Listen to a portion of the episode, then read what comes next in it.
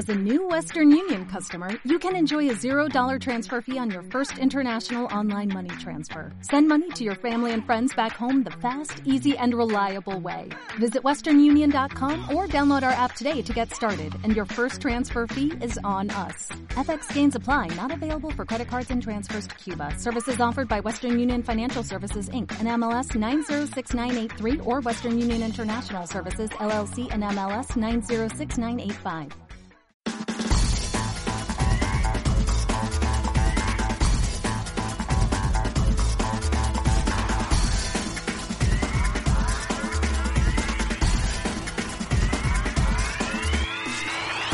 Buenos días, triadictos.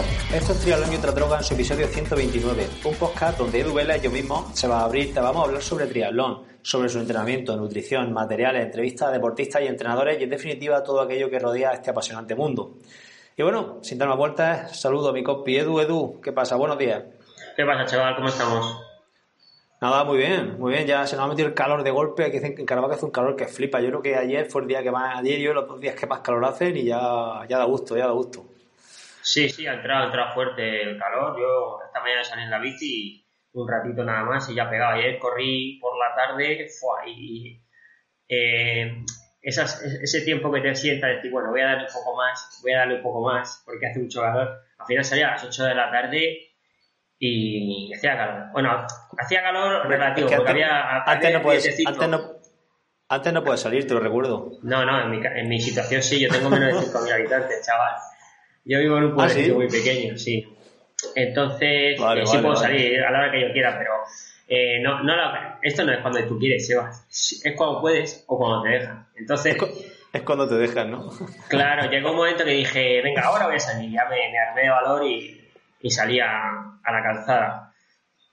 Bueno, tío, voy a dar Muy aquí los toques de todo, ¿vale? Desde siempre, ¿vale? El apoyo a la iVox. Recordad que, que podéis seguir eh, ayudándonos a través de la plataforma iVox eh, con 1,49 y así pues no tendréis publicidad, publicidad en el- al escuchar nuestro, nuestro podcast. Además, seguimos teniendo la- el descuento en la empresa Pro Nutrition. eh, poniendo el código TYOD, pues podréis tener los 10% que he nombrado ya para hacer vuestro pedido. ¿Ok? Muy bien. Me, me- mezcla el inglés con el, con el español cuando, cuando dice el código. Me, me gusta, me gusta. Ay, es, es que como si soy bilingüe por los cojones, pues, me sale ahí un bilingüismo paranoico. Muy bien. Eh, Bueno, bueno, ¿y eh. ¿a quién tenemos hoy?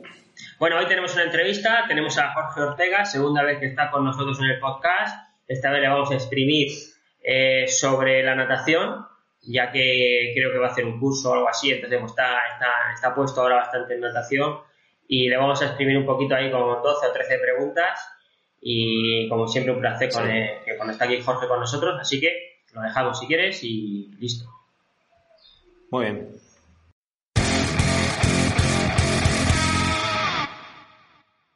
Bueno, Sebas, eh, hoy tenemos una nueva entrevista. eh, de nuevo tenemos aquí a Jorge Ortega, entrenador de triatlón de Sevilla.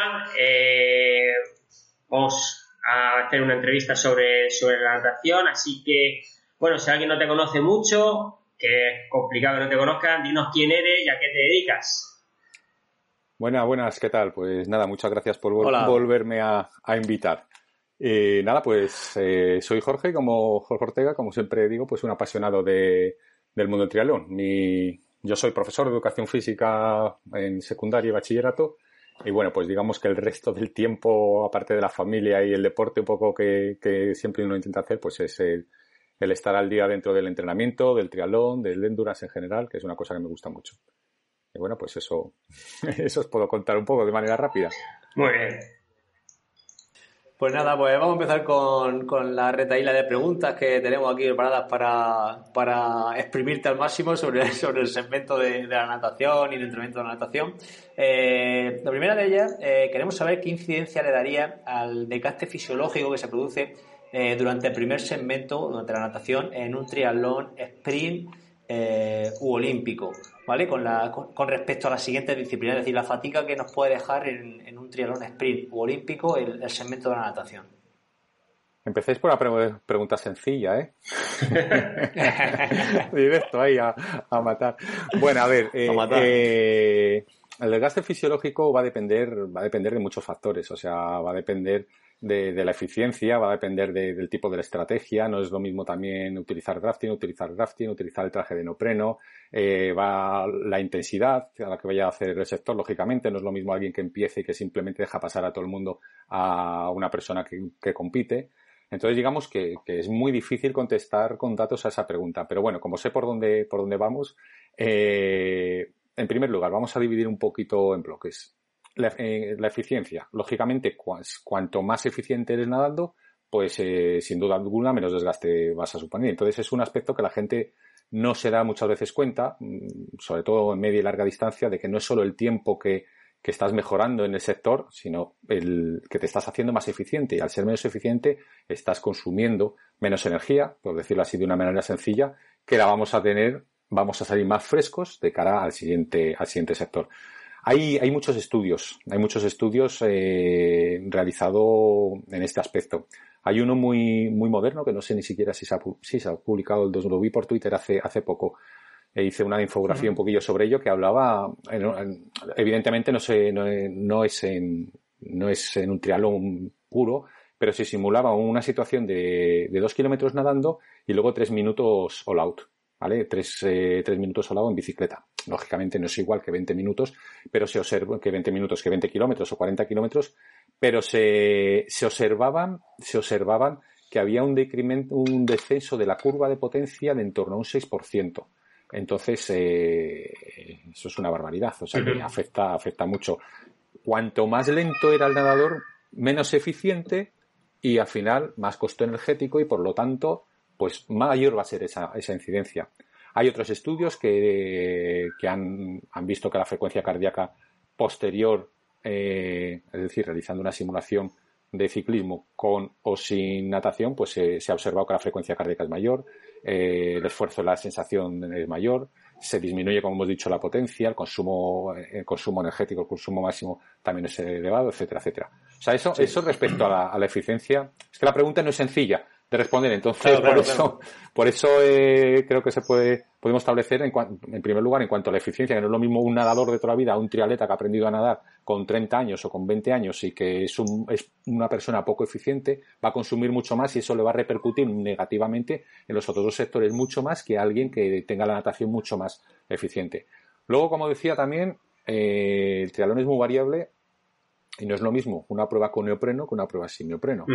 Eh, cuando se han hecho también estudios y pruebas nadando con y sin neopreno, lo mismo que utilizando el drafting, el drafting que todos sabemos utilizar en ciclismo, en natación no parece que esté tanto dentro del popular el aprovechamiento de ese drafting, pero las, las, eh, las consecuencias y el ahorro energético está ahí. Y se han hecho estudios y entonces, pues, pues es lo mismo. El desgaste fisiológico, que era la pregunta que se origina, varía. Si ha habido neopreno, si no ha habido neopreno, varía si hay drafting y si no ha habido drafting.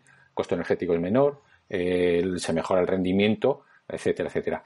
Y, y luego también la intensidad. Como decía al principio, no es lo mismo salir a, a, sobrevivir, ¿vale?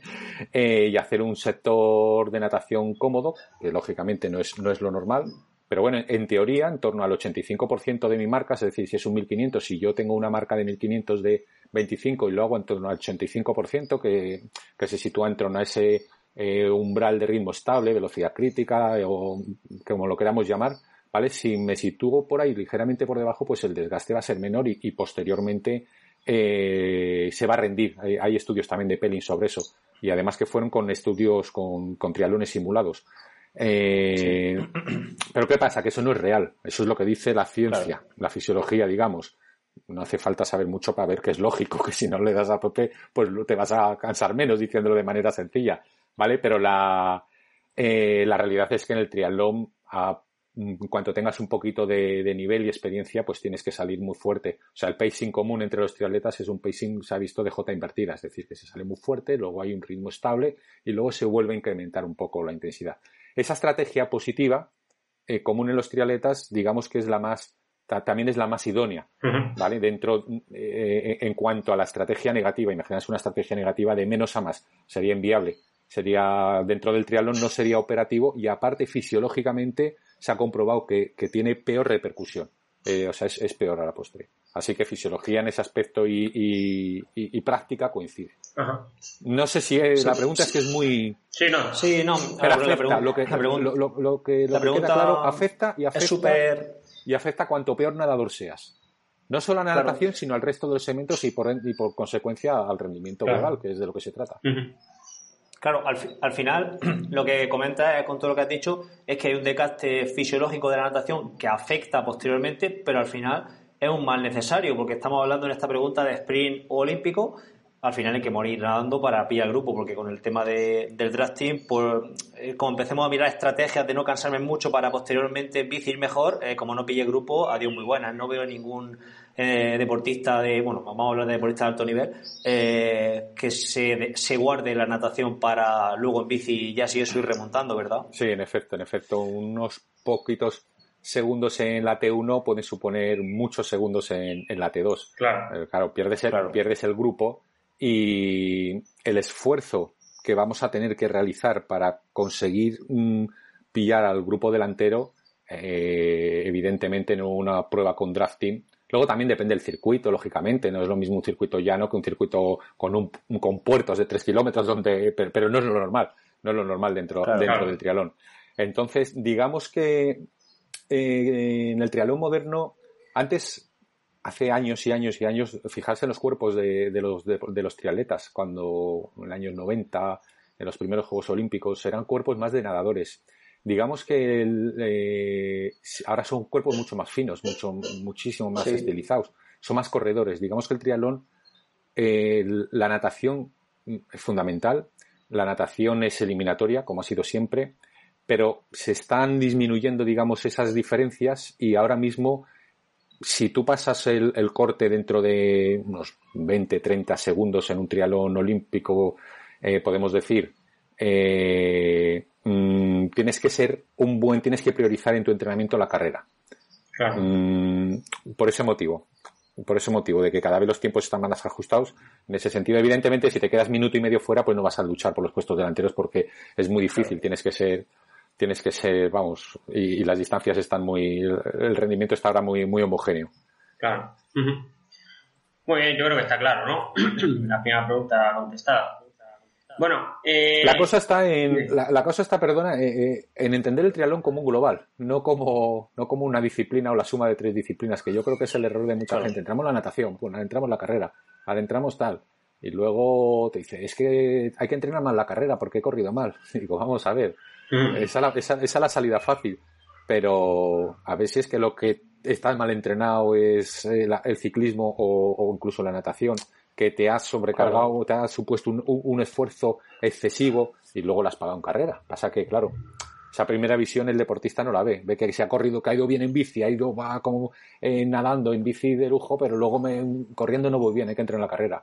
No, Claro, y esto en larga distancia, sobre todo, eso todavía se da mm, mucho más porque al final la táctica, entre comillas, ahí es, es, prácticamente nula. Bueno, si la táctica en cuanto al pacing y tal, sí, pero la táctica de carrera es menor, sobre todo a nivel más popular. Entonces, claro, eh, ahí sí que es verdad que dice eh, ostras, he corrido, hay mucha gente que dice, he corrido mejor, he mejorado, he mejorado este año corriendo sin haber, sin haber metido más kilómetros a pie o más, entrenamiento a pie. Y claro, dice, a lo mejor dices, ya, pero es que has mejorado muchísimo en bici y te está repercutiendo luego a la hora de correr a pie. Claro, al margen de la, transferencia que puedan tener entre sectores dentro del triatlón y la transferencia cruzada, eh, lógicamente, si tú has mejorado en bicicleta y te has supuesto un esfuerzo menor, pues, pues luego en carrera vas a llegar más fresco. Entonces, pues lo vas a tener más fácil. A mí, en, larga distancia, yo creo que, a ver, hay que entenderlo también, pero yo creo que se menosprecia un poco el tema de la natación. Eh, claro, si yo quiero ser, también depende, depende lógicamente lo que busque uno. Si yo quiero ser finisher eh, la primera vez que hago un triatlón y tengo poco tiempo, vale, porque como todos tenemos familia, trabajos, etcétera, etcétera, pues entonces, vale, ¿dónde tienes que quitar? Pues de la natación. Bien. Pero ya hay gente que siempre tiene la cosa o el reto de voy a bajar de 10 horas o voy a bajar y, la natación no puede ser un trámite. Claro. Bueno, la natación no puede ser un trámite y no puedes decir, nada, yo con nadar un par de días eh, 1500, 2000 metros para mantener si me va a dar igual. No te va a dar igual. Yo es una lucha que tengo Depende, como digo, hay que contextualizar todo esto muy bien. Depende de cómo, del objetivo, pero que eh, sobre todo la primera parte del sector de natación, del sector ciclismo, se va a ver muy influenciada eh, por cómo ha salido de esos cuatro kilómetros del agua, que hay gente que esos cuatro kilómetros le supone un esfuerzo metabólico brutal. Claro. Pero no, no, no se dan cuenta. Es, eso, eso en cuanto a nivel medio. ¿Vale? Si hablamos dentro de, la, bueno, de la élite, no hace falta llegar a la élite, sino gente que quiere luchar por el slot o que se quiere meter ahí en un top 10 de su grupo de edad, bueno, eh, ahí, eh, ahí yo lo veo también muy importante, muy importante. Es que, es que a, esos niveles todos andan. a esos niveles todos andan y, y el salir, de hecho, de hecho hubo un estudio eh, también, no científico, pero una revisión de que, compraban, de que comparaban los 10 primeros eh, clasificados de, bueno, clasificados no, de, en el Campeonato del Mundo de Hawái en Kona del año creo 2005 hasta el 2016 de cada grupo de edad eh, y, y, observaban el resultado final respecto al resultado de la, de la natación, del sector de natación.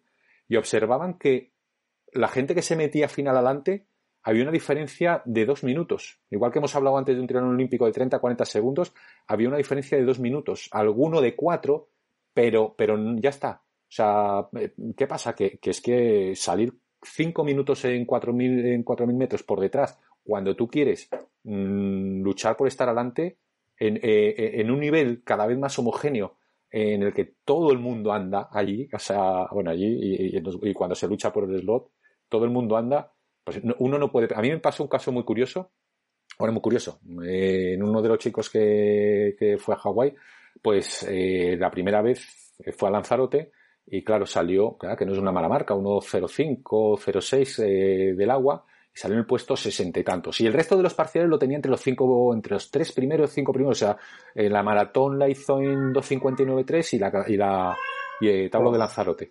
Y el ciclismo también, una muy bien. O sea, yo le, posteriormente le analicé, analizamos los sectores y, estaba competitivo en el segundo y en el tercero. Yo le dije, bueno, pues la estrategia que tenemos que hacer de cada siguiente año y para meterte es mejorar la natación. Ah, vale, hombre, es un Ironman. O sea, que, a ver, no, no, tengo, que, hacer más bici. Claro, claro, y digo, pero tú no te das cuenta que tú, tú estás ahí en los cinco primeros de, de tu grupo de edad, corriendo y nadando, corriendo y en bicicleta pero sales el 60, sales el 60 y pierdes 5 minutos. Eh, evidentemente hay que mantener lo otro, pero simplemente con que bueno, simplemente con que mejores ese sector no te va a provocar dos cosas, que salgas ya en la pomada, o sea, no es lo mismo salir el 60 con 5 minutos por detrás o 6 minutos de la gente eh, a salir ya en un, en un grupo cabecero, ni, ni en cuanto al tiempo que ya has perdido, ni en cuanto a la motivación de verte ahí adelante, mm. ni en cuanto, ni en cuanto al segmento, eh, eh, eh, a lo que te afecta, lo que hemos hablado, la pérdida de potencia cuando tú has sido más eficiente, aunque le, hayas dado a tope, ¿vale? Hablándolo, pero no dejas de ser más eficiente al final el consumo y, y al final lo vamos, fue la estrategia. Muchos decían que no, que no, que tiene que mejorar. Yo R que R. Y metimos un año fuerte de natación consiguió, no fue luego en ese Ironman, pero llegó a hacer en Italia 55 minutos y al final se clasificó. Se clasificó. Vaya, es una anécdota, pero que, que yo estoy, estoy muy convencido en esa, que se, que se, que se menosprecia muchas veces la natación en, Ironman. Sí, la, la siguiente pregunta iba por ahí, eh, ya la has contestado, ¿no? El menosprecio a media y larga distancia de natación. Y, poníamos otro ejemplo. Ahora en la élite, eh, la natación la meten a tope ¿Crees que es el camino correcto para, para afrontar un Ironman o se están pasando? ¿Qué piensas? Es que, a ver, es que Froben o eh, Gómez no y todo esto es que estamos hablando de, de superélite. Yo tengo, a ver, tengo la duda de si a, si a esta élite le dices vamos a hacer una, una travesía de natación de 4 kilómetros, eh, ahí sí quedaría en el 100% yo creo que no, no o sea, acabas ahí y, acabaría agónico. Eh, jugándose un campeonato del mundo, una travesía de 4 kilómetros. Yo creo que no es exactamente lo mismo. claro, claro. Pero evidente, sabes, guardando la distancia, pero porque de hecho saben que tienen que guardar un poquito para luego hacer una buena T2 y, luego no, no, no estar muerto en los primeros, en los primeros 20-30 kilómetros. Pero, pero está. Sí, ¿no? y, y, que, y que, perdona Jorge, eh, en muchas ocasiones en Hawái, por ejemplo, eh, hablando de Hawái porque es lo que la gente más ve, siempre hay uno o dos que van a luchar por el segmento de natación para llevarse el premio que luego se dejan llevar y luego llega Frodeno y sale a lo mejor a un par de minutos de ellos. Y quizás Frodeno podría ir con eso. Correcto, correcto. Sí, sí, sí, totalmente, totalmente. De hecho, lo que te decía antes, en ese estudio estadístico eh, mm, no hubo, vamos, igual me falla la memoria, pero no había, eh, no hubo una eh, uno que ganó, ni se quedó en podium, y que fue el que ganó el primer sector. En cambio, sí que Frodeno, por ejemplo, es el más regular y está siempre entre los dos, tres mejores mejores de, cada sector. O sea que pierde un tiempo, pero ahora, como tú dices, que igual sea por llevarse el premio, por una cuestión publicitaria, por una, no lo sé, pero el que va de verdad a ganar, eh, tiene que hacerlo muy fuerte, pero, pero, pero no ir a ganar el sector. Es absurdo. tiene que ganar el triatlón. Claro. Muy bien. Bueno, pues la segunda pregunta ya la damos por contestada. Sí, sí, claro. Sí, venga, pues vamos a pasar a la siguiente. Eh, hablando de ritmo de Puebla, de, de, Puebla, sí, de Puebla, de la Puebla Don Fadrique, un pueblo que hay aquí al lado, de prueba. eh, hablando de, ritmo de prueba, ¿cómo establece los test de natación? Sabemos que utiliza el, test de las dos distancias de 200 y 400. ¿Lo hace en la misma sesión? ¿Lo espacia en el tiempo para que no interfiera la fatiga de uno a otro? Y si lo haces juntos, ¿cuál harías primero? bueno, es buena eh, es que eh, lo de juntos es que me lo han preguntado un montón de veces. Un montón de veces. Vamos a ver. Primero, test, test hay muchos. Si hay que utilizar el, momento en función del deportista y en función de lo que esté buscando el entrenador, o sea, no utilizo siempre el test de 200 y 400. Ahora te, ahora te explico. Ahí está el test de 30 minutos, que antiguamente se utilizaba, ahora muy poco. Si tenemos opción de lactato, podemos hacer el test de, de, de la serie de 7 8 por, por 200. por 200. hay muchos, sí que es, hay muchas opciones. Sí que es verdad en cuanto al test, digamos, de que busca un poco valorar la fisiología o valorar los umbrales. Sí que es verdad que utiliza, yo creo que gran parte de los entrenadores utilizamos el test CSS, el test de la velocidad crítica de nado, por, por sencillez, eh, por comodidad y por, bueno, porque tiene cierta validez y es un test de campo muy fácil de, de repetir y, realizar. Ahora, eh, no me gusta hacer el de 200-400, no suelo hacerlo, no suelo hacerlo porque eh, tiende a sobreestimar la velocidad crítica. Entonces, sí, eh, sí, sí, porque hay un componente eh, glucolítico, un componente anaeróbico muy alto. Entonces, eh, a ver, una velocidad crítica de, nado, eh, su definición pura es un, un, estado en el que el nadador puede, o el deportista, puede realizar tiempos prolongados sin agotamiento. Es una formulación matemática. Claro. En, entonces, originalmente, correcto, eran 200 o 400, pero luego hay muchos estudios que se ha visto que, que eso tiende a sobreestimar. Eh, eh, e, e, esa, velocidad crítica, ese, ese, umbral, esa similitud con el, con el umbral estable. Vale, entonces, ¿qué es lo que suele hacer el 3 de las tres distancias? Eh, y en días separados días separados porque no necesita hacerlos juntos. Es decir, aquí de lo que se trata es de, que no haya fatiga, igual que cuando hay los protocolos en ciclismo, el protocolo original de, de Kugan y Allen eran 20 minutos con 5 minutos de previamente a tope, ¿vale? Y entonces se multiplicaba por 0,95, etcétera, etcétera, ¿vale? Pero eso es el FTP, eso no es la potencia crítica. La potencia crítica tenemos que coger esfuerzos a máxima intensidad y entonces eh, se calcula teóricamente la recta de mínimos cuadrados, entonces forma una pendiente y esa pendiente refleja la velocidad crítica. Vale, si yo, si yo genero fatiga entre uno y otro ya no son test máximos. Eh, se podría dejar 30 minutos, ¿vale? Se podría hacer primero el anaeróbico quizá y luego el anaeróbico que afecta un poquito menos y dejar un espacio amplio, pero no veo que haya necesidad.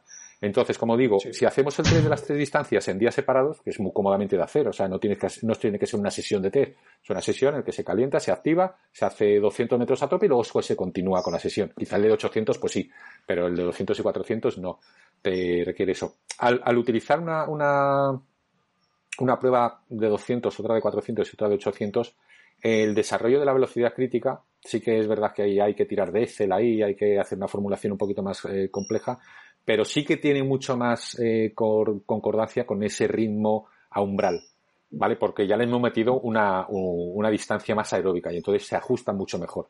Y si metiésemos cinco vale. distancias, pues mejor, igual que en ciclismo, igual que ah. en ese aspecto. Sí, sí. Ahora, encima de esto a mí me gusta realizarlo porque cada, cada, cada distancia tiene, tiene un valor añadido. Eh, el de 200 para mí es fundamental. O sea, vamos a ver. Me voy a extender un poquito con esta pregunta porque no es tan sencilla como. Sin, pro sin problema, sin problema. Además, es un tema el, tema, el tema de la valoración me gusta mucho. Eh, a nivel de pruebas de campo. Eh, entonces, eh, el test de 200 es, es, muy importante para mí porque la primera boya está situada, o depende, pero suele estar situado 200, 300 metros. Entonces aquí tengo un dato a valorar muy importante. No todo, igual que en ciclismo no todo es FTP, aquí no es todo velocidad crítica. Yo te puedo, puedo tener una velocidad crítica muy alta, pero no tener una capacidad y una potencia glucolítica penosa. Y entonces no tengo esa capacidad de, de, llegar a esa primera boya, que es, es, es, esto es distinto a la natación en piscina. Eh, en trialón es fundamental, si quiero ser medianamente competitivo, tener esa, esa capacidad. Eh, y de hecho me es común, está viniendo a la cabeza varios casos de, en este caso una chica de, eh, que estuvo luchando en puestos élite y, y claro, tenía una velocidad crítica muy alta, pero me decía Jorge que, que es que no llego a la primera boya, luego, luego voy a pies estupendo, luego voy y voy recuperando incluso, pero no llego. Entonces, claro, lo que hubo que trabajar ahí fue, pues fue ese primer, el primer segmento, eh, hasta la primera boya, esa capacidad y potencia glucolítica. Entonces, aquí con el test de 200, pues tengo ese dato que hay que analizar muy bien. Con el test de 400, eh, el test de 400, si se hace en torno, si, si el tío es mal nadador y hace 8 minutos, pues me, medio sobra todo esto que estoy contando, pero pero si se hacen 405 o 6 minutos, me va a dar ahí un dato eh, muy relacionado con la velocidad y ritmo de, velocidad aeróbica máxima, de consumo máximo de oxígeno. ¿vale? Entonces, es otro punto que tengo que valorar. Siempre que, como digo, el test de 400 sea entre 5 o 6 minutos, si no, no me, no me valdría. Pero suele estar ahí 6, 6 pico. Me puede hacer una referencia, ¿vale? Que es a los entrenadores de campo, o me considero lo que, lo que tenemos que buscar, referencias a partir de actuar. Y luego el 800, el 800 me va a dar, eh, un 800 homogéneo en piscina me va a dar eh, una, una referencia también, es el test más específico que puedo realizar en piscina, porque es 800 parecido al 750 o 1500, o sea, la capacidad aeróbica.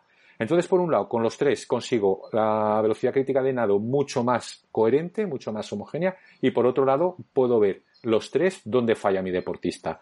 Y, y por tercer, por ponerlo, por sacar más datos a este, a este test, podemos ver el que no se tiene en cuenta el, el desgaste, es decir, la fatiga que se genera porque hay personas, eh, y esto para larga distancia, pues, eh, pues hay que se valora muy bien.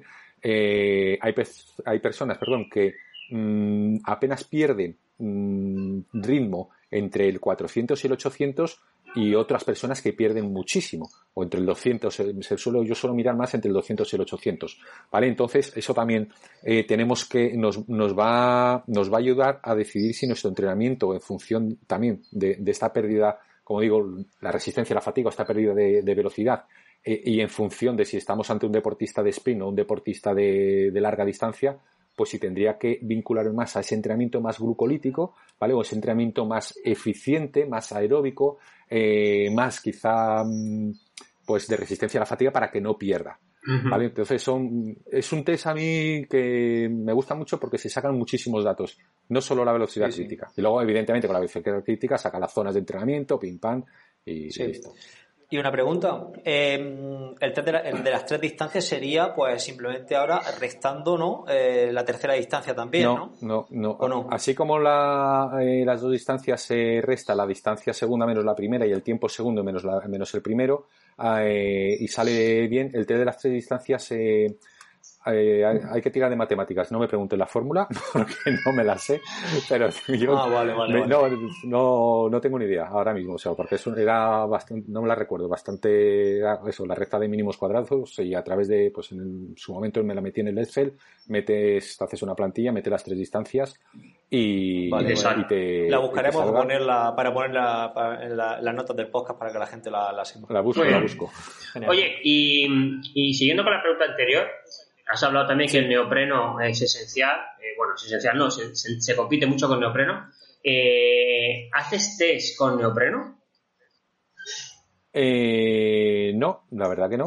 La verdad que no, porque, a ver, en piscina, ojo, soy defensor del entrenamiento específico siempre que se pueda, ¿eh? al 100%. A mitad de la temporada, nosotros aquí lo tenemos difícil, pero los que estéis en, cerca de la playa, pues, pues sí. Lo que pasa que el deportista en piscina no suele entrenar con neopreno y hacer un test con, hacer un test en aguas abiertas, en un medio con corrientes, con incertidumbre, con climatología, hay muchísimas variables que no, que no, que no me va a servir mucho lo que es el, lo que es el dato del test con opreno.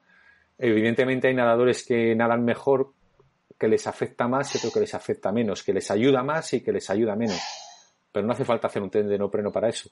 Eh, el, que es buen nadador mm, le, le, molesta el traje de neopreno y el que es mal nadador, un mal traje de neopreno con mucha flotabilidad le ayuda muchísimo. Eh, a todo el mundo ayuda, por norma general. Pero ya te digo que, ¿sabes qué pasa? Que yo, yo me pasaría el día testando, ¿eh?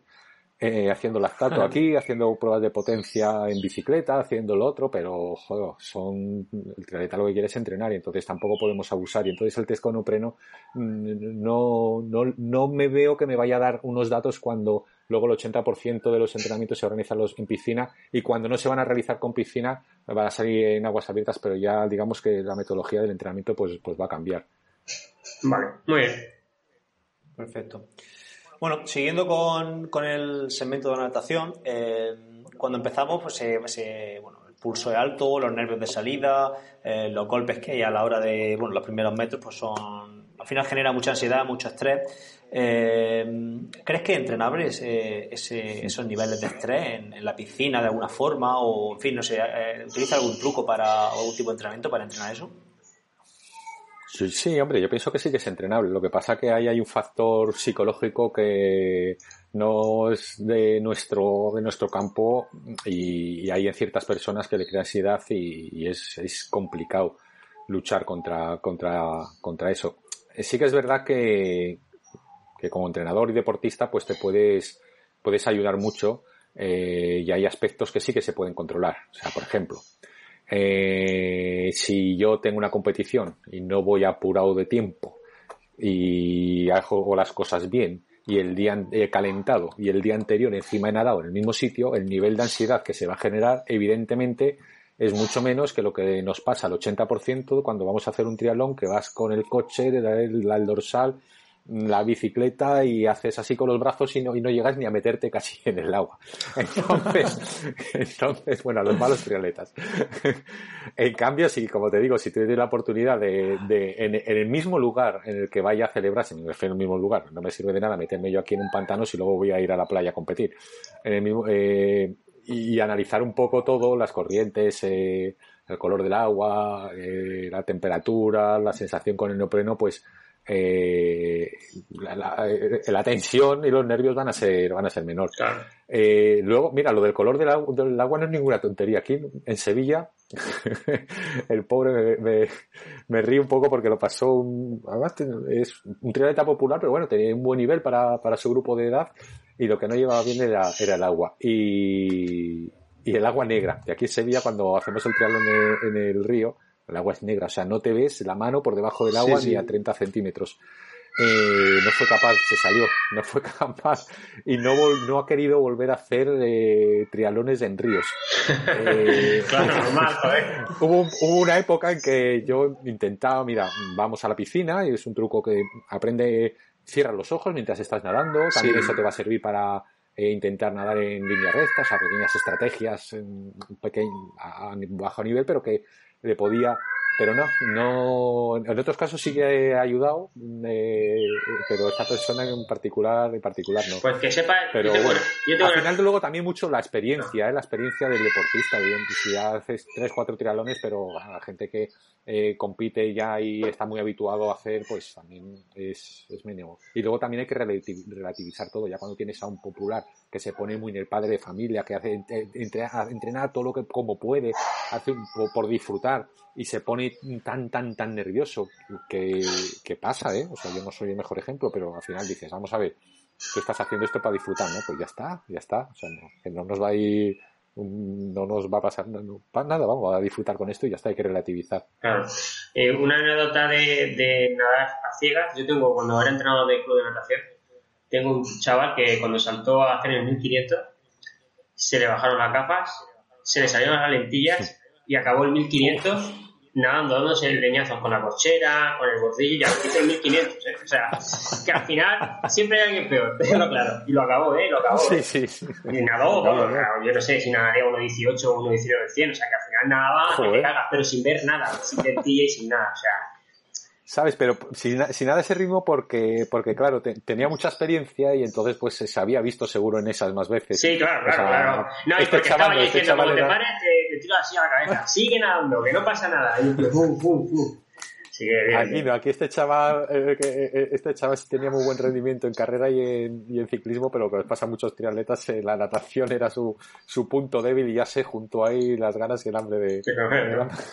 pues, bueno, hablando de, entrenamiento de natación, nosotros yo siempre decimos que, que después de la natación no viene la bicicleta, viene la carrera, ¿vale? Muchas, muchas personas no entrenan ese, ese, ese punto ¿no? de, correr después de nadar, porque eso, le, eso también cuesta.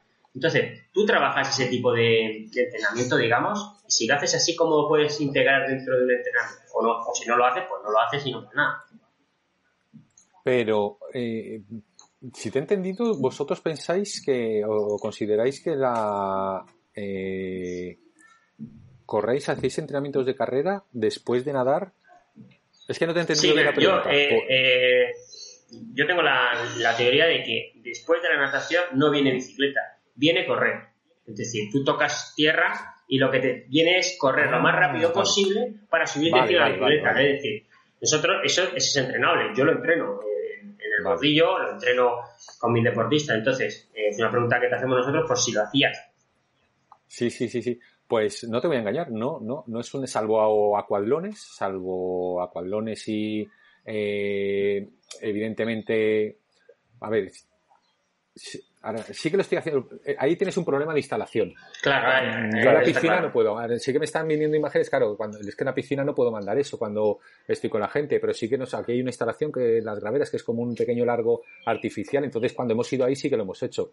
Eh, pero claro, mm, es de manera esporádica, en periodo competitivo, eh, y claro, claro, y además incluso haciendo pequeñas vueltas de, de 300 metros, saliendo eh, y volviendo a tirarse o saliendo haciendo una pequeña carrera. En ese aspecto sí, lo que pasa es que estamos tan limitados con las instalaciones, con las instalaciones que, que, a priori, cuando me has hecho esa pregunta, digo, no, no, no, no, no es algo que suela trabajar pensando en el ciclismo y pensando en la, en la complejidad, porque ¿qué hace? Si tienes la suerte de estar en un gimnasio, yo la piscina no, no, no nos dejan sea, te puedes poner a trotar. Eh, lo que sí que hacemos es coger y subirte. En los descansos, ya en época de pues cercana competición, pues eh, puedes hacer, puedes jugar mucho con los tipos de descansos entre las series. Entonces, un, uno puñetero, pues es coger y salirse y, descansar de pie y luego volverse a tirar al agua. De ese tipo de aspectos sí, pero ahí no me puedo poner a, trotar ni subir quizá si estoy en un gimnasio con piscina y con instalaciones más de instalaciones deportivas subir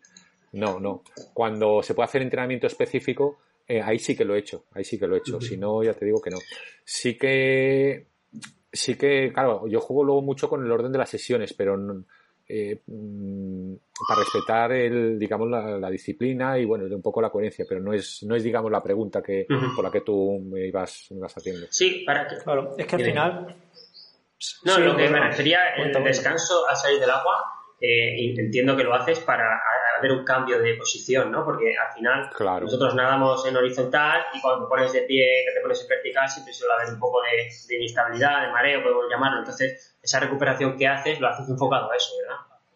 Claro, claro, totalmente. Es que también es un aspecto al que hay que acostumbrarse. De hecho, de pasar de una posición horizontal a vertical, eh, bueno, pues hay una redistribución del flujo sanguíneo, luego también a nivel del equilibrio, motor, etcétera. Pues, eh, son cosas que hay que, que hay que acostumbrarse y que si no las haces, pues no, son entrenables, como tú bien dices. Y eso sí que se puede hacer a final, bueno, periodo más específico, a principio de temporada no, no le veo no le veo sentido. Pero sí, son pequeños detalles, ya digo, no es correr como tal, pero sí que te pueden ayudar a, a lo mismo que incrementar el batido en los últimos metros, también para, para fomentar esa redistribución del flujo sanguíneo del tren superior al tren inferior. Sí, hombre, es que esto, al final, claro, eh, estamos aquí puliendo detalles y es lo que tú has comentado anteriormente, que aquí hay que hay muchos contextos, hay mucha gente. Yo, por ejemplo, eso tengo posibilidad de hacerlo porque tengo una piscina con una puerta que va a dar una carretera que tenemos ya espacio abierto. Entonces, por ejemplo, con los grupos que yo tengo de cadetes, que muchos de ellos, pues algunos, bueno, muchos no, algunos de ellos ya están intentando en un campeonato de España cadete estar bien delante. Claro, yo se me ocurre Roqueta hace el año pasado, la transición, pues fácilmente tendría un kilómetro y pico. Sí, sí, sí. sí. Entonces, entonces claro, eh, un chaval que sale a hacer eh, 750 metros y va a hacer 8 kilómetros de bici, pues casi se tira más tiempo, bueno, más tiempo en la transición, ¿no? Pero un porcentaje alto está, en la, está corriendo, ¿sabes? Entonces por eso comentábamos también eso. Sí, sí, sí, es que hay circuitos en los que, y más en estas edades cadetes, que luego tiene un sector ciclista más, más cortito, y claro, dice, tengo que achuchar tanto la natación como luego esa transición y que como sea un poco larga, pues ahí al corredor le estás dando también un, un puntito. Además que cuando tienes esa suerte de tener esa instalación, es que te sale solo como entrenador, es que, es que lo ves, yo por lo menos vamos, lo ves y dices, venga, pero no es lo normal, ¿eh? No, no, por lo menos aquí en lo que me muevo y con la gente que entreno, ya sea eh, aquí, tanto en Sevilla como online, eh, no, no, no es algo que desgraciadamente se puede hacer. Luego sí, claro, ya cuando te avisan, oye, que me voy a ir al lago, o que voy a ir el fin de semana a la playa y tal, pues, pues entonces sí, entonces hacemos, sí, vas hasta la boya, vuelves, sales, corres, te pones de pie, quitas traje, metes traje y vuelves a empezar, o sea, hay cientos de estrategias. Eh, que además son más específicas, es motivación y al final es, es triatlón. Claro. Mm, muy bien. Bueno, eh, en cuanto a ejercicios de técnica, eh, ¿tiene algunos ejercicios que sean Sabemos que la técnica está, hay que individualizarla, está claro, pero ¿tiene algunos ejercicios que tú los consideres como esenciales o como eh, que tú dices, me da igual como nada, esto hay que hacerlo? Eh, ¿Sabes? Es decir, por ejemplo, remada o algo así que son más... no sé, por, por saber cuáles son tus ejercicios eh, talismán, por decirlo. Eh, el me da igual como nada, eso no se lo podemos decir, porque entonces... No, no, me refiero, me refiero que, Te, que, Te, da igual como nada de la persona, ah, que esos ejercicios sí o sí van a entrar. Vale, vale, vale, vale. Sí, además además que lo has dicho, justo las remadas y el schooling a mí es un ejercicio que, me encanta y pienso que debería estar presente en todas las sesiones de, entrenamiento. Eh, lo que pasa que, que luego te lleva sorpresas, porque a ver cómo se están haciendo esas remadas y esos schooling, porque yo me he pasado, eh, a ver, me vienen muchos casos a la cabeza, pero eh, semanas mandando vídeos y más vídeos y tal, y, y luego quedar con la persona y digo, pero esta es la remada que me estás haciendo, por Dios. sí, sí, eso nos ha pasado, creo. o sea, bueno, eso te, te, pueden enviar vídeos, que es la otra parte de la pregunta, si con un vídeo se puede controlar bastante la técnica online hoy día, entonces pues, bueno, por ahí nos, nos, podemos salvar. Sí, sí, sí, sí, sí. Yo a que la gente se vea cuando tengo la oportunidad, pues siempre intento eh, verlos de alguna forma o de otra. Y si no, pues que te manden vídeos, eh, su, su, acuático. Lo que pasa que, por lo general, los vídeos son de, eh, pues eso, les pides a un ritmo competición y pues analizar un poco la técnica. Pero no solo mandar vídeos, a que mira, que no estaría mal de remadas, ¿vale? Pero, pero que sí que me ha, sí que, sí que me ha pasado un par de ocasiones de, de cuando verte digo, madre mía, las remadas que, que estás haciendo. Pero bueno, como volviendo a la pregunta, eh, ejercicio de remadas en todos sus vertientes, o sea, tanto adelante, media, atrás, con, con cambios, es decir, empiezo adelante 15 metros, luego a mitad, luego paso atrás, o empiezo adelante y pego un cambio de ritmo de 15 a, a, los 10 metros posteriores, doy al medio y pego un cambio también de ritmo y hago transferencias, digamos, a crawl. A mí son ejercicios que me gustan mucho y además, no solo a mí, sino que me, eh, me dan muy buen feedback los, los, deportistas. Eh, joder, cómo, cómo se coge agua. Es, es la sensación, cuando se hace bien, te da una sensibilidad que es, la, es, es lo que hay que lograr, esa, esa diferencia entre sentir o no sentir el agua tan, tan complicada. Eh, que eso se hace pues con este tipo de ejercicios de, de sensibilidad y bueno, con, con, el día a día, digamos, con el día a día pero sí que me, me, me transmiten mucho feedback de, de, eso, de agarre de agua. Además que uno, uno lo nota. O sea, cuando estás haciendo luego las primeras brazadas, eh, notas una sensación de, de, agarre muy buena. Entonces, pues sí, ese, eso es, digamos que es los ejercicios que pienso que deberían de estar, incluso por supuesto, en el calentamiento de, en cualquier calentamiento, incluso en el calentamiento de una prueba de trialón. Cuando salimos, pues un poquito de ejercicio que más le gusta a cada uno, el que más le, eh, le, le haga sentir ¿Vale? Ese como el que más. Y mira, y el que, el que menos es el que me viene a la cabeza el punto muerto, que tiendo a evitarlo. Ah, sí, sí, sí, sí. Porque hay mucho vicio de punto muerto con pool y el, el pool lo tiro fuera y el punto muerto también. Hay que desterrarlo porque eh, hay la coordinación eh, del trialeta y es, es, en ese aspecto hay mucho punto muerto, mucho parado y tenemos que conseguir que haya más cambio de brazada, otro tipo de coordinación. Ese punto muerto le sale le sale, le sale casi de hecho al triatleta. Sí. Sí, pues, a ver, lo del punto muerto yo eh, tengo que reconocer que hace, hace tiempo lo mandaba bastante, era el ejercicio, yo diría que el más, el más clásico, los monitores de natación, bueno, raro el monitor que no manda un punto muerto eh, con tabla o, en fin, bueno, para aprender a nadar los, los críos pequeños y tal. Pero sí que es, cierto lo que comenta. A mí pasa que yo este año, yo creo que punto muerto no he mandado ni una sola vez a, ningún triatleta. Punto muerto como tal. No. A lo mejor punto muerto atrás, algún, algún ejercicio así de punto muerto, pero no parando delante, sino punto muerto atrás, ese tipo de cosas. Pero punto muerto yo si lo mando, Yo sí lo mando es respirando a los dos lados. Nada de respirar solo un lado. Porque creo que así eh, solo un lado, no ves el brazo, entonces eh, Hombre, eh, está claro que, cada ejercicio tiene su función. Lo que pasa que si se abusa mucho, pues al final es que luego te pones y, y, nadan a punto muerto. Van más cómodos, y, pero claro, eso en un trialón no, es eficiente. ¿Cómo vas a salir tú a, la boya haciendo punto muerto? Que va, ahí tienes que hacer un cambio de, coordinación de brazada y una brazada mucho más todo tipo. Muy bien.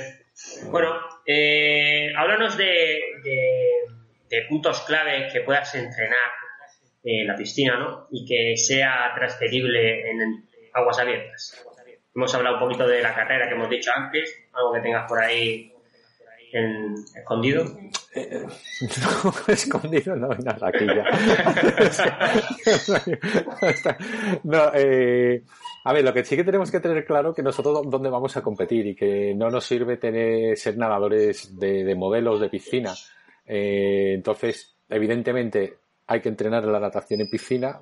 Me por, por, lógica, la técnica, pues es un terreno, un, lugar mucho más estable donde tenemos que, eh, pues más fácil de, ajustar esos errores y de, aprender, digamos, el estilo propio de cada uno.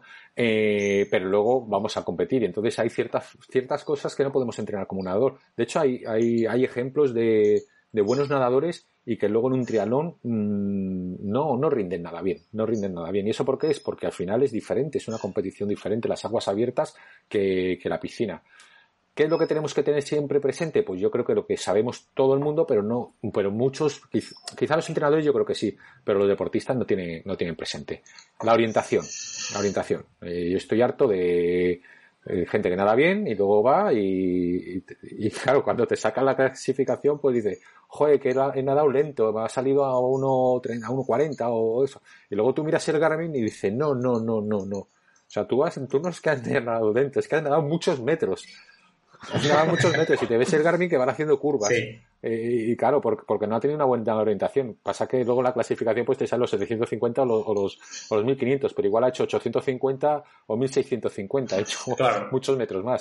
Entonces, eh, hay que tener presente el tema de la orientación. Y la orientación se puede, se puede, en la piscina también se puede trabajar. Eh, cómo se realizarán los, los ojos de cocodrilo cuando se respira, mirando al monitor o al entrenador o al, o a la pared que tienes enfrente uno mismo, no hace falta tener a nadie presente para y, obligándote a cada cuatro, cinco, seis brazadas a hacerte esa y optimizar esa, esa brazada eh, que es poco eficiente, pero, pero que hay que realizar. Entonces, es un aspecto que hay que tener para rendir bien, hay que tener presente la orientación.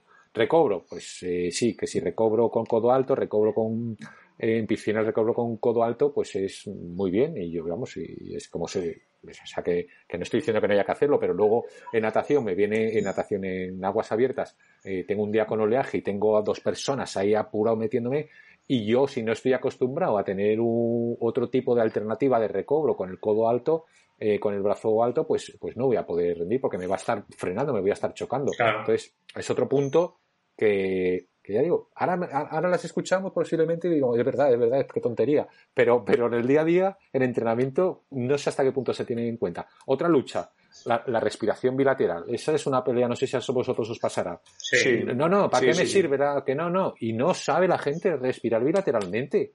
No, no le cuesta un triunfo, yo y no lo entiendo. O sea, pues esas son cosas que hay que trabajar en piscina, pero es que luego en aguas abiertas es fundamental. Es fundamental. Si te viene el oleaje de la derecha, que te vas a tragar todo el agua. Si te está cegando el sol porque está eh, a las 11 en punto o a las 10 y te, está cegando y no sabes respirar por la izquierda, que pues nada, pues, pues pero es que sobre, sobre la respiración no es lo mismo respirar eh, bilateral yendo suave que, con intensidad. sí, es que ese es lo que el, problema, que la gente, yo por ejemplo nado respirando a la izquierda perfectamente suave, pero cuando me pongo a meter intensidad dije, digo, hostia, vamos a respirar por la derecha que voy más claro. Claro, pero sí, sí, pero es entrenable y tienes ese recurso, o sea que lo sabes hacer. Y, lógicamente siempre hay un lado dominante. Cuando tú, como tú bien dices, eh, estamos en competición, pues te sale más a un lado. Pero si tienes que cambiar, cambias y no pasa nada, porque tienes ese recurso. pero es que el problema, el problema no es eh, eh, esa opción que le pasa a todo el mundo, eh, sino los que no saben. es, que, si no saben es realmente imposible. Es que no saben, y es que una buena respiración te va a ayudar a hacer un mejor rolido bilateral, a una mejor orientación en aguas abiertas, y luego desde el punto de vista muscular, pues también te va a ayudar en el reparto de fuerza, etcétera. O sea, pues que sí. Hablando, hablando de, un ejemplo de ese tipo, en Roquetas el año pasado, Sebas, que estuvimos tú y yo, ¿te acuerdas el oleaje que había? Tuvieron que recortar y todo el recorrido.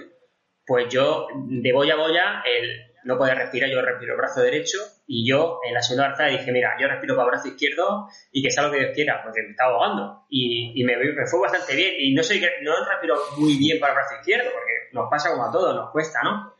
Pero dije, yo prefiero nadar, aunque sea un poco más lento, pero nadar a estar aquí ahogado porque tragabas. bueno, aparte, que, aparte a lo mejor te tragabas uno que tenía ahí porque venía la ola y entonces lo empujaba hacia ti. Y no nada mal, nadé bastante rápido. Entonces, no sé, yo creo que, al final eh, hay que optar siempre a, a mejorar ese aspecto.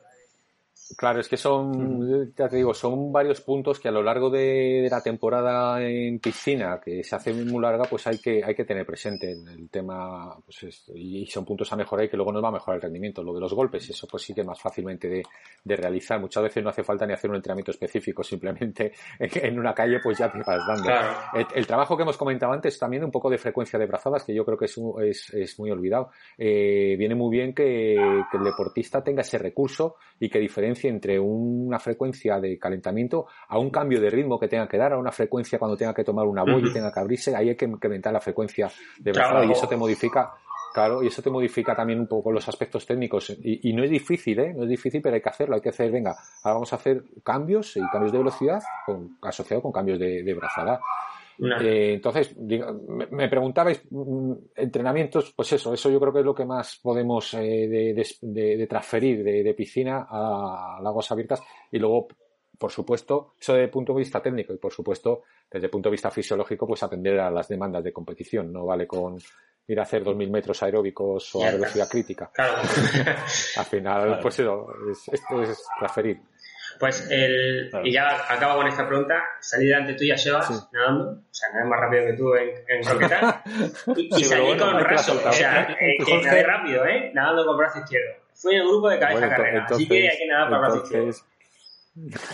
Vale, vale, vale, Luego, luego me sobraste a pie y hicimos octavo y noveno, creo, ahí, un desastre. Pero bueno. Claro, yo iba a hacer, iba a hacer iba a hacer alusión a lo que había dicho antes Jorge, que, que lo importante es el triángulo completo. No Pero bueno, te pasaste, te costó, ¿eh? Te costó, porque yo no corrí lento, ¿eh? Es que tú corriste muy rápido, yo no corrí lento. Pero te costó, te costó. Yo te vi, yo te vi pasar ahí mirado para atrás cuando me pasaste, recuérdalo, recuérdalo siempre. Bueno, bueno, te toca siguiente, tira. Venga, pues mm, hablando de relojes Garmin o bueno, de cualquier otro tipo de, dispositivo realmente, eh, ¿crees que nos pueden ayudar a la hora de, mejorar nadando las métricas que nos, que nos da? Como, creo que Garmin tiene, yo la verdad que no lo admiro mucho, ¿eh? estoy un poco pez en ese aspecto. Pero por ejemplo, Garmin creo que hay una métrica que es el, el este, eh, que a lo mejor le puede ayudar a la gente. ¿Piensas que hay alguna métrica que se pueda mirar? Eh, yo pienso que de las tres disciplinas la natación en ese aspecto eh, está en la era primitiva. Eh, pero a ver, no por, no por ni mucho menos que no avance la ciencia, sino por, por la idiosincrasia de la natación. hace unos años el potenciómetro ha supuesto una revolución dentro del ciclismo y, esto el potenciómetro si no se ha popularizado se, pues, se está popularizando ya o sea y, que tiene un potencial brutal ahora en carrera pues con los estimadores de potencia Stride y los que hay pues pues también empiezan pero en natación, en natación lo, lo habrá seguro. Bueno, todavía no creo que tarde mucho en salir. Ya hay proyectos, ya hay, sí que hay unos, no sé si unos finlandeses o noruegos que tienen, lo que pasa que son muy complejos y, y, no dan, todavía no, son datos muy complejos, como digo, y aparte no están, no, no están, pienso yo, desarrollados, pero está claro que antes o después llegará también el mundo de, la potencia eh, a la natación y, y, revolucionará mucho. No creo que, no creo ni mucho menos que como ciclista, ni muchísimo menos, porque por mucho que tú te pongas unas palas que tengan unas galgas tensiométricas que te vaya a medir o, vaya a estimar la potencia, la natación no, no es solo la propulsión que ejerces con, los brazos. Están los, antebrazos, eh, los pies, eh, la posición corporal, o sea que tendríamos que ir como un robot con un traje entero, porque la posición, vale, me mido, yo doy muy buena abrazada eh, con los brazos, pero luego si voy como, como un barco hundido, eh, pues claro, la fuerza que estoy generando de resistencia ahí es brutal, entonces no, no, no, soy eficiente. O sea que no, no, es sencillo. Y, y, volviendo, y volviendo, pero vamos, que no es sencillo, pero, pero estoy convencido de que con el tiempo y no tardando mucho, pues habrá ya eh, buenos estimadores y, será un poquito un antes y un después. Eh, ahora mismo los relojes Garmin, bueno, Garmin Polar o los que sean, ¿qué es lo que nos cuentan? Nos cuentan, mm, por lo menos hasta donde yo tengo entendido, a mí sí que me gusta mucho todo el tema de la tecnología y todo, lo que pasa que en natación pues lo, tengo un poquito más despistado porque no, por eso no, no llegan a mi modo de ver ahora mismo. Te cuentan las brazadas con el brazo que tú estás teniendo, eh, estás teniendo el reloj. Entonces, si tú tienes eh, una piscina de 25 metros, pues claro, unas veces igual llegas con el izquierdo y otras veces llegas con el derecho. Entonces, porque una vez haces el impulso de pared, otra veces no haces el impulso de pared y otra vez el impulso de pared das fuerte para pillar al contrario y otras veces no. Entonces ahí, claro, luego te lo multiplica por dos. Eh, hay, hay, una, hay una inexactitud que no te permite tomarlo como referencia, a mi modo de ver, ¿eh? a mi modo de ver. De hecho, cuando tú analizas luego en Training Peaks o en el mismo Garmin Connect eh, las, estas métricas eh, de la, creo que la llaman cadencia, es que simplemente pues es el número de, de, brazadas que has dado con un brazo, eh, pues claro, hay picos y hay uno que se sale para arriba, otro que te falla algún largo. O sea, todo nos pasa que cuando quieres hacer 2000 metros, pues siempre hay alguno que se ha patinado. y luego las brazadas ocurre lo mismo. Y ya si cambias de estilo, pues ni, te cuento. Entonces no sé hasta qué punto es fiable. Eh, los Wolf, sí, Sí, eh, es un parámetro, es un parámetro individual mm, para los que aquellos que no lo sepan. Yo no sé si Polar sí que lo da y Garmin, yo no lo sé, si no, bueno, se puede descargar una app dentro de Garmin y te, y te lo da. Eh, yo, yo lo utilizo, el Wolf, pero lo utilizo contándolo, contándolo. Eh, digo al deportista que lo cuente, porque me parece más, mm, así está, hay conciencia también del entrenamiento, eh, y me parece más exacto. El Wolf, ¿qué es lo que es? Eh, natación golf, pues mm, golf, digamos que es la suma entre el logaritmo de las brazadas que se realizan con eh, el tiempo, de tal forma que si en 25 metros doy 15 brazadas, ¿vale? Y hago 22 minutos, 22 segundos, pues eh, tendría un SWOLF de, de 37, ¿vale? Tenemos que intentar, la teoría dice que tenemos que intentar disminuir para ser más eficientes esa, eh, ese, ese parámetro, ese SWOLF, ¿vale? Si lo disminuyo bien a través de las brazadas con el mismo tiempo, bien a través del tiempo con las brazadas, ¿vale? Pues estoy siendo más eficiente, con lo cual un objetivo, digamos, eh, ah, con el tiempo, incluso dentro de un entrenamiento, un entrenamiento muy divertido y muy, muy cómodo, porque como digo, implicas mucho al deportista, es eso, eh, hazte normal, cuéntales Wolf y ahora vamos a modificar este puntito, ¿vale? Sube, sube la cadera y, eh, valórales Wolf. Ahora intenta alargar un poco más la brazada y valórales Wolf. Ahora quédate sumar uno lo otro y pum. Entonces, mm, va bien, va, pero ya digo, yo lo utilizo Luego, más, pues eso, te vas contando que al final no, no cuesta nada y estás implicándote eh, por, por, los fallos que he visto que puede dar.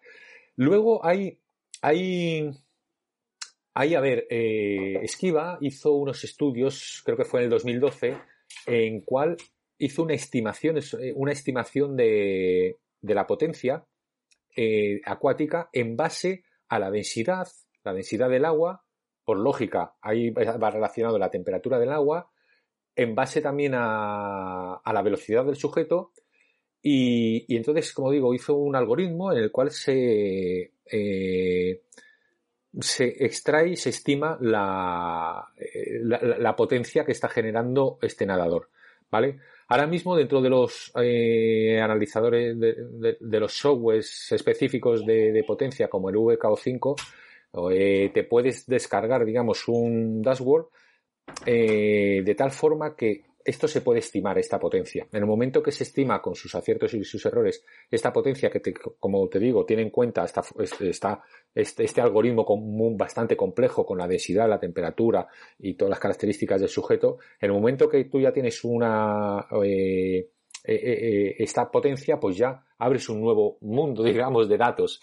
Ya tienes la potencia crítica, la potencia normalizada, eh, de, Senado, eh, puedes estimar a través de los acelerómetros que te da Garvin la contribución incluso del impulso tras cada brazada, el componente aeróbico y anaeróbico de cada entrenamiento, el vaciado de tanque glucolítico. O sea, pasamos de tener lo que tenemos en el campo ciclista, que hay dos millones de datos, a la natación. Y eso no, lo estoy utilizando ahora mismo pero es una cosa que, que, sé que existe y que lo tengo ahí que digo, a ver cuando, cuando volvamos a nadar, quiero analizar eso con sus errores, lógicamente, pero, pero bueno. Entonces, como digo, pienso que. Y, luego también, por otro lado, y mucho más asequible y más sencillo, la frecuencia cardíaca. Dentro de las limitaciones que me supone la frecuencia cardíaca, pero la frecuencia cardíaca yo la utilizo eh, para entrenar natación, tanto en aguas abiertas como en piscina, en la banda Garmin, ¿vale? Y me, y me lo da. Y bueno, tiene muchas críticas, pero, pero oye, es curioso eh, de tener otro valor más, que parece que dentro del ciclismo y dentro de la carrera lo utilizamos más o menos, pero como un referente de carga interna, y la piscina no, y la piscina se puede, se puede, se puede utilizar y te sorprende muchas veces de, evidentemente con las limitaciones de la frecuencia cardíaca, pero cuando estás haciendo entrenamientos aeróbicos o entrenamientos en zona 4, eso pues te ayuda mucho a controlar la deriva y a sacar conclusiones. Sí, sí. Y, bueno, esa es la banda que te, que te acumula la frecuencia cardíaca, por así decirlo, y luego la puedes ver a posteriori, ¿no? Eh, la de Garmin la, tiene la banda de swing específica y la de triatlón, que creo que te hace lo mismo, y lo que te hace te la acumula correctamente, pero no hace falta llegar a tu casa para verlo, sino que en el, en el momento que mm, esa banda tú descansas en, el bordillo y esa banda eh, está en la superficie, o sea, por debajo del agua, no va a transmitir, ¿vale? Eh, por los megahercios, pero en el momento que está cerca de, fuera de la, en la superficie, transmite. Entonces tú cuando acabas una serie, en dos segundos tienes la frecuencia cardíaca del momento que tienes al acabar la serie y la frecuencia cardíaca media de la serie. Luego, eh, hubo un, hace ya un par de años que testé un, un, reloj específico, no me preguntes la marca ahora, pero específico de, de natación, eh, que te lo miraba a través de, de la muñeca y aunque ellos decían que sí que porque los Garmin con sensor de muñeca fallan hasta corriendo, pues debajo del agua, ah, bueno, no lo he probado, pero este era específico de natación, y pero no, no me, eso no me no fluctúa mucho, no, no, no, ah, por entonces no, no varía. Muy bien. Vale. Muy bien. Bueno, Jorge, eh, va con la última preguntita. Eh, ¿En qué momento empiezas a meter intensidad para una persona que no tiene buena técnica? ¿Qué haces? Primero metes mucha técnica y luego la intensidad, o el proceso es paralelo, metiendo técnica e intensidad a la vez? Esto depende, depende. Eh, depende, pues, de la persona, depende del nivel, depende de. No se puede, no se puede generalizar. Eh, el entrenamiento de natación es, complejo eh, en cuanto que tiene una predominancia de la, de la de la técnica muy por encima respecto al ciclismo y a la carrera y luego tiene unas condiciones fisiológicas también muy complejas.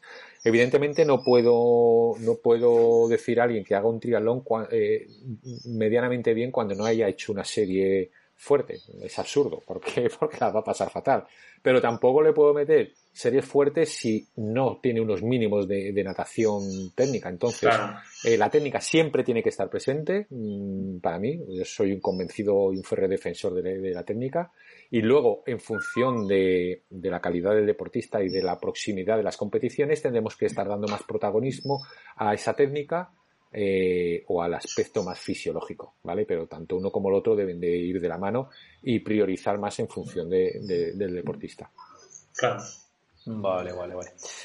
Muy bien, pues nada, pues ya para terminar, simplemente, eh, aunque mucha gente te conoce, coméntanos dónde puede encontrarte la gente y bueno, y también coméntanos un poco tu nuevo proyecto que tienes con la gente de Sport Coach, que te vemos ahí a tope por redes sociales. Pues nada, simplemente coméntanos un poquillo y, nada, para ir terminando con la entrevista. Muy bien, pues nada. Eh, bueno, pues a través de redes sociales, entrenador Jorge Ortega, sobre todo en Facebook y en, Instagram, en Twitter también, pero soy algo menos activo y hay un par de grupos también específicos de, de, entrenadores interesados en triatlón, tanto de Sport Coach como general, que se puede buscar en Facebook y bueno, pues siempre voy colgando cositas. Y nada, el proyecto Sport Coach pues es una, digamos, una empresa que ya tiene, llevaba tiempo dentro del mundo del deporte colectivo, del baloncesto y bueno, pues hace ya un año que vamos impulsando eh, el triatlón y ahora los deportes de endurance. Ahora también ha entrado ciclismo, va a entrar trail, natación.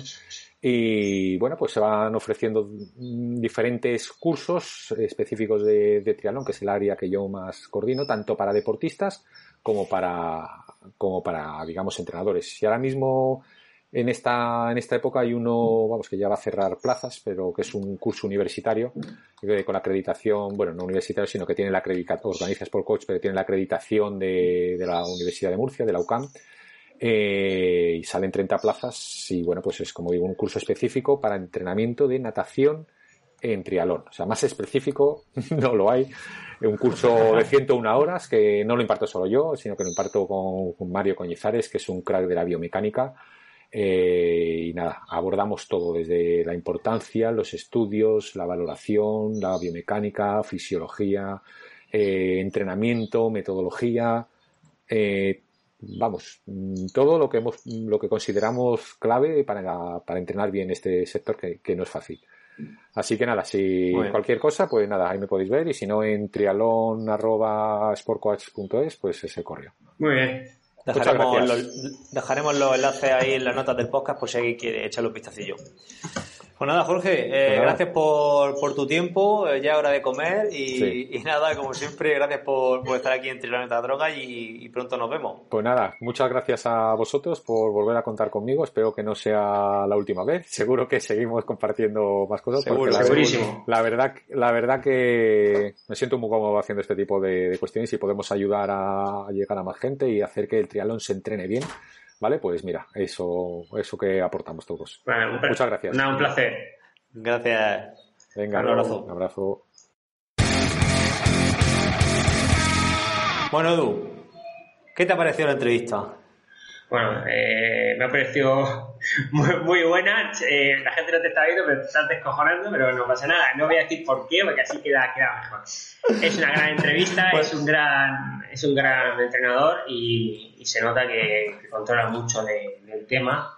Y bueno, se aprende mucho. Yo he hecho un curso con él y seguramente haré alguno más para, para seguir aprendiendo, porque al final muchas veces aprendes, otras cosas eh, que tenías desterradas que no, que no usabas o que habías olvidado ponerlas en práctica, las pones en práctica porque te enciende la bombilla a un entrenador, que, la, que sí las usas, sí. y, y, poca cosa más. Venga, ahora explica por qué te has reído tanto, venga. Pues porque, porque, porque me voy a reír, porque la entrevista no está grabada todavía, estamos, estamos adelantándonos al futuro. Pero Tenemos una, una bola de... ¿Has visto cómo salgo yo ahí a la plaza? Yo salgo a la plaza y toreo ahí como, una, como un campeón. Pero bueno, yo sé que me va a gustar. Tú y yo sabemos que no gustar, porque si no, no lo traeríamos aquí, joder. Claro, no, hombre. Lo que pasa es que la entrevista la vamos a grabar eh, a la una del mediodía, son las doce y media o así, y, y claro, y había que hacer la intro antes porque si no luego se nos, pues, se nos pega el arroz y tal. Entonces, pero bueno, sabemos que Jorge, que Jorge es un profesional como la, como, la como un pino y lo va a dar todo en la, en, en la entrevista. Bueno, para vosotros ya, cuando estéis escuchando esto, lo habrá dado todo. correcto, y bueno, mmm, lo, lo prometido es deuda y y tenemos, antes de, de, de, contar nuestra milonga aquí en la Postmeta, eh, tenemos que comentar, bueno, tenemos que hacer el sorteo que dijimos la semana pasada, ¿verdad? Sí, sí, recuerda lo que, lo que íbamos a dar. Creo que tú era una gorra, ¿no? Una gorra de hilando sí. fino y lo mío un bañador de motivacional. Lo que vamos a hacer sí. en el sorteo es que eh, vamos a hacer un sorteo único. El primero que salga se llevará la gorra y el segundo que salga se llevará el bañador. O al revés, como tú quieras. Tú eres el que va a darle al clic. Así que Mm, vamos a dejarlo claro. ¿Qué has dicho tú? Gorra primero, bañador segundo. Vale, pues ya está, pues da igual. Bien, eh, que, que, la suerte diste sentencia, ¿no? Vale, pues, pues sí. lo que voy a hacer va a ser eh, así, así, en directo para que la gente vea que no hay trampa ni cartón. Eh, a la vez que yo estoy grabando el podcast, voy a grabar la pantalla del ordenador y vamos a colgar este, este vídeo para que todo el mundo pueda ver, pues que, pues vaya, que, que esto está grabado en directo, por así decirlo. Entonces, Mm, a ver, voy a grabar la pantalla. Voy a poner de número de premiado 2. La verdad que no sé si está, no sé si se está grabando la pantalla, tío. A ver, estos son si queremos hacerlo en directo tiene que ser así. Claro, claro. Nosotros, nosotros no, no improvisamos. Un poco nada más. No, tú quieres decir que improvisamos. Claro, claro, digo, es que cuando empecé a decirlo he dicho, no improvisamos, digo, sí, sí, improvisamos mucho, pero luego lo he arreglado, un poco nomás. Claro, claro. A ver.